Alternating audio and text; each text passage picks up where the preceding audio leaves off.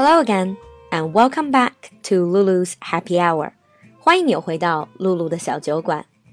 It has been a few days, and I bet some of you are like me, very, very busy at work. So naturally, we feel a bit stressed out. How do you cope with stress? Me, I tend to watch a lot of comedy. It really seems to help me unwind.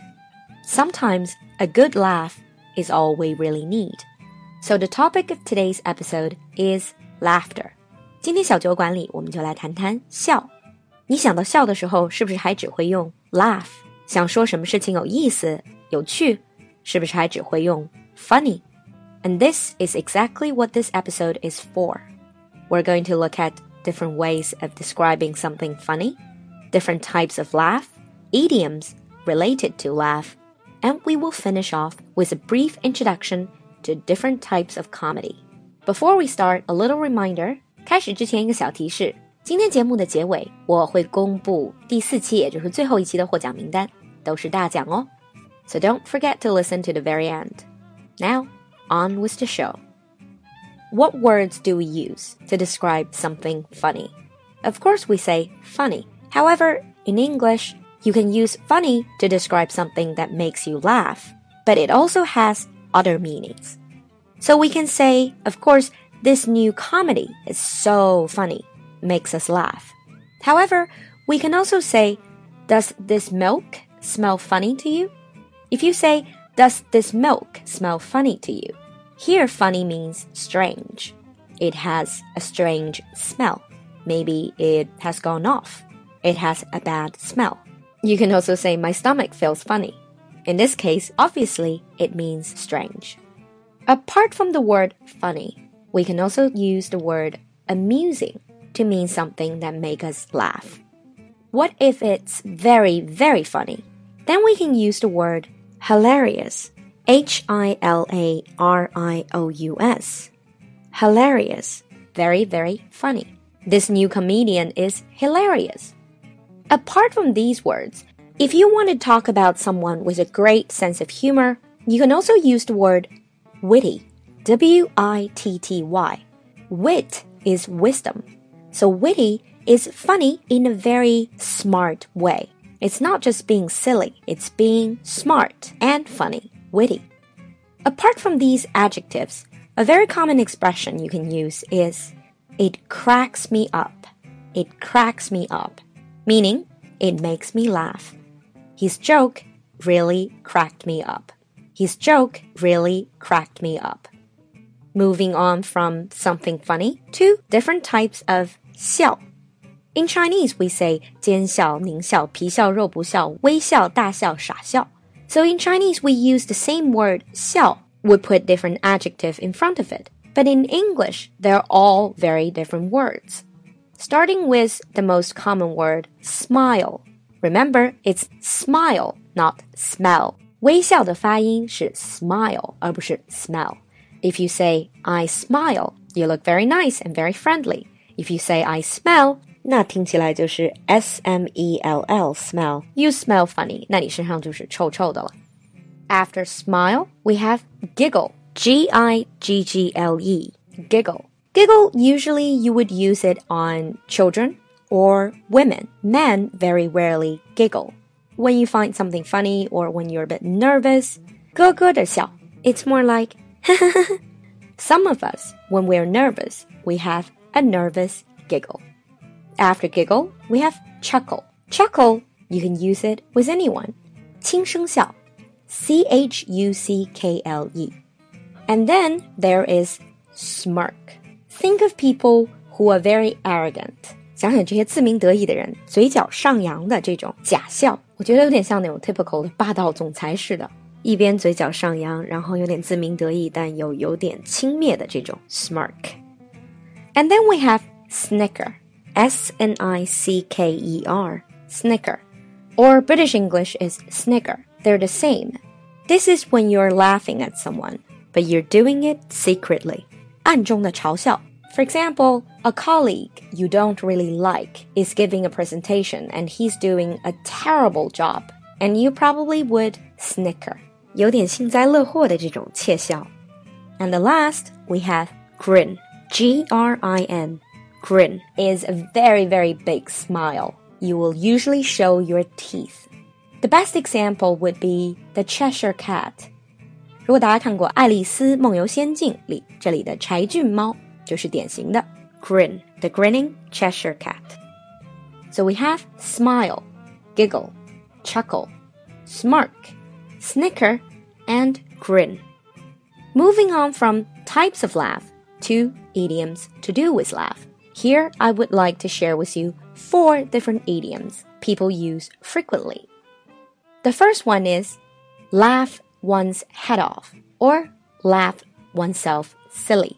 中文里我们说笑死了、笑傻了、笑抽了，这种非常夸张的表达。In English is laugh one's head off，脑袋都笑掉了，or laugh oneself silly. So you can say I laughed my head off at the party, or I laughed myself silly at the party. The second expression, laughing stock, laughing stock, 笑柄 stock, S T O C K, laughing stock. If you have done something really stupid, you probably will become the laughing stock. For instance, you can say, he has become the laughing stock of the entire group. From laughing to not laughing, the third expression is, it's no laughing matter. This means this is very serious. It's not something to laugh about. It's no laughing matter. It's not a joke. 不是开玩笑的. For instance, his divorce is no laughing matter. He's really heartbroken.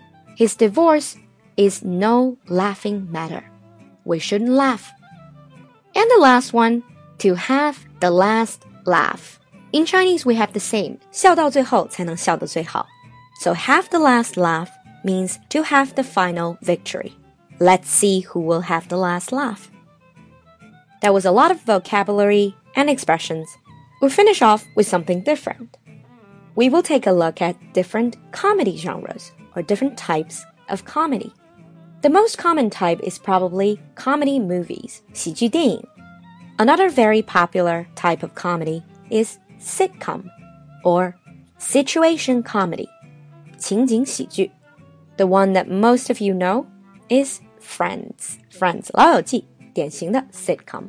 You can actually hear people laughing it's always the same group of people, these six friends, going on with their daily life, and there are many misunderstandings, there are many interesting happenings. This is called a sitcom. Another very common type is a sketch. A sketch is a very short comic act, 有点像喜剧小品。如果喜欢英剧的人应该听说过 Monty Python.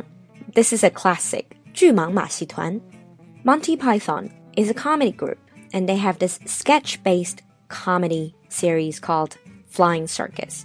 巨蟒剧团的飞翔马戏团. It's an oldie but a goodie. 很老但是很经典. Other than that, some talk show would also feature sketches. Saturday Night Live also have sketch act. Moving on to the next type, much easier to understand, is slapstick comedy. Slapstick. Slapstick comedy is more physical comedy. It's based on actors making funny moves. Think Charlie Chaplin, 卓别林, clown acts, or Jim Carrey. And the next type, type number four, requires a higher level of language understanding, is satire. 讽刺,反讽类的. There are many British TV shows that are in this category. For instance, another classic, Yes Minister and Yes Prime Minister. These are political satire. Type number five, stand up, 单口喜剧. It's a little bit like 单口相声. The difference is stand up comedian, they move around a bit more. Stand up doesn't have any sets, doesn't have any props. Mostly, it's just based on one guy telling funny stories and saying something funny. So a lot of it is wordplay. I always think if you can understand English stand up, then you have reached a very, very high level of the language. 个人觉得呢，英语学习一个非常高的境界，就是能 get 到英语的 stand up 里面所有的笑点。My favorite are some of the British stand up comedians, including Dylan Moran. If you're interested, you can check him out. The Chinese stand-up comedian Joe Wong 最近几年流行的这个黄西也是属于这样的一个 category。And the last is something called a mockumentary. You know the word documentary 是纪录片，mock M O C U M E N T A R Y. So this is mock documentary 伪纪录片。So it's a comedy that's pretending to be a documentary. Here I highly recommend a New Zealand mockumentary called What We Do in the Shadows. It's a mockumentary about vampires and it's hilarious. It's one of the funniest movies I have ever watched. To wrap up, today we looked at different ways of describing something funny, different types of laugh, idioms relating to the word laugh, and also a brief introduction to different types of comedy with Lulu's recommendations. At the end of the show, I still would like to give a special thanks to my new sponsors. They are 一八六一三四九幺 XRM Crystal K KO Five IDJGC 四元幺二马生武风吹麦浪低调生活 Dennis One 头上长了角 Arthur LYU 云冰星向月华 Richard 伴你奔跑 And 乐水乐山水 Thank you very much for your sponsorship and support. 最后到了我们公布最后一期获奖名单的时候，获得二十八元红包的分别是珍宝 Z Two、云若雪、徐红、小李哥 Pro、麦思佳、晋级虚赌、哈哈哈哈哈哈饿了，不知道是谁 g o o d b u g and Flying Dragonfly。获得四十八元红包的是不能惹的猫咪。PJ6HWCFEU、Jolie Chen 和 Jogging W。那最后的两个大奖，八十八元的红包，两位分别是乐水乐山水 and 春天 Spring FW。Congratulations to the lucky winners！获奖的各位以及想加入小酒馆微信群的各位，请大家联系露露的小助手，微信号是 L U L U X J G L U。 L U X J G. Thank you all for your participation in this questionnaire. Remember, it's your support that makes the show. I'll see you next time. Bye.